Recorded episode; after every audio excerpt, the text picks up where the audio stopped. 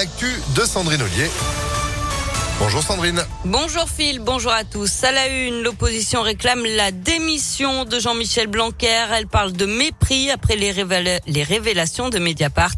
Le ministre de l'Éducation, déjà critiqué pour sa gestion de la crise sanitaire dans les établissements scolaires, était en vacances à Ibiza quand il a dévoilé le nouveau protocole dans les écoles à la veille de la rentrée de janvier.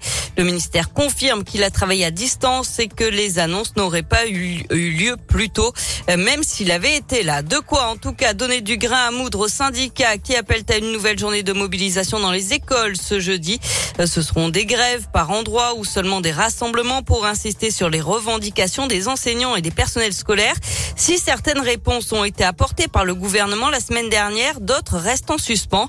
Euh, c'est le cas notamment pour les postes supplémentaires. Le ministre de l'Éducation a évoqué environ 3000 recrutements de contractuels. L'Académie de Lyon se tourne notamment vers les enseignants retraités depuis deux ans pour faire face.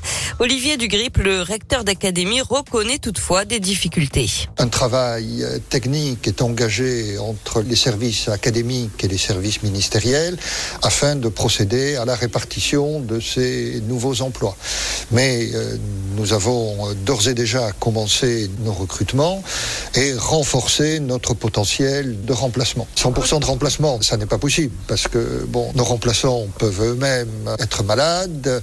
Tout cela est très variable selon les territoires et selon les, disciplines dans le second degré.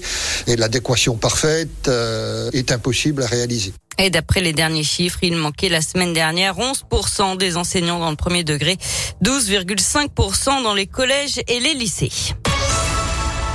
À suivre dans l'actualité cette réunion publique d'information et d'échange organisée ce soir à partir de 20h à Gramont, cette commune des Monts du Lyonnais d'où le père Louis Rib était originaire.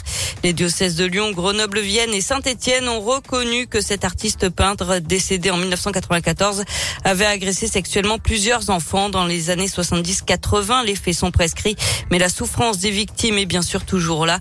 Notez que des œuvres du père Rib sont exposées dans les églises de la région. Certaines communes ont décidé de les retirer.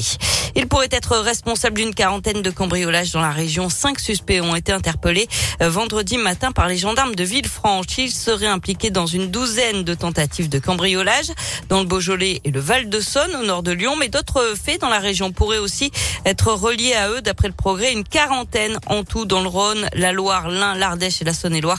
Ils ciblaient uniquement des commerces de proximité comme des pharmacies, des tabacs ou des boucheries.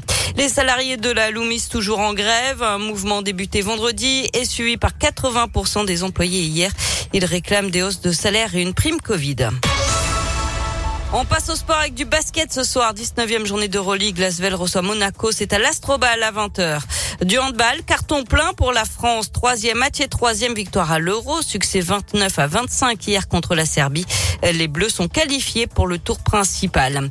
Une nouvelle vie pour Grégory Coupé, l'ancien gardien de l'OL, s'est engagé avec Bordeaux. Il était en poste à Dijon jusqu'à présent. Jusqu'à présent, il avait déjà entraîné les gardiens lyonnais en 2016. Et enfin, en tennis, un nouveau Français au second tour de l'Open d'Australie.